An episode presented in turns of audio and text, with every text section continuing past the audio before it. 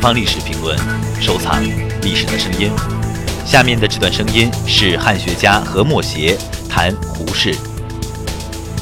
我觉得这个对比吧，这些文字跟这些乐谱的对比是很深奥的一个东西。是这样，你必须像一个音乐家，每一次看他，每一次都再演奏一下，不是机械的，每一次都一样。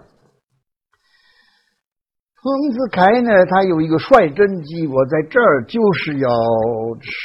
是谈帅的直来直去的去讨论，而且我的那个直觉也是跟看丰子恺漫画的这个直觉有一定的关系。你们可以看看胡适之先生的最注重要的作品，我认为还是差不多先生。差不多，先生。我们奥斯陆大学是每一个学生跟我要学习，都要先学习。差不多，先生。差不多，先生。讽刺不求甚解，或者这当然尔不必说了的这个差不多主义，我反对的就是这个，我跟他完全同意。嗯。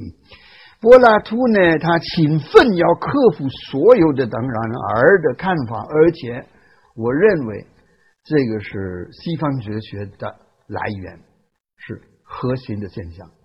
克服这个当然而的态度，必须把所有的东西说破才是科学。在语言学是这样，在训诂学是更是这样。Analytic philosophy 就是。呃，用逻辑说明当然而的情况的一个科学。呃，最后可以说，维根斯坦说过，我们说的最后就是当然而的东西，但是我们说清楚，弄清楚。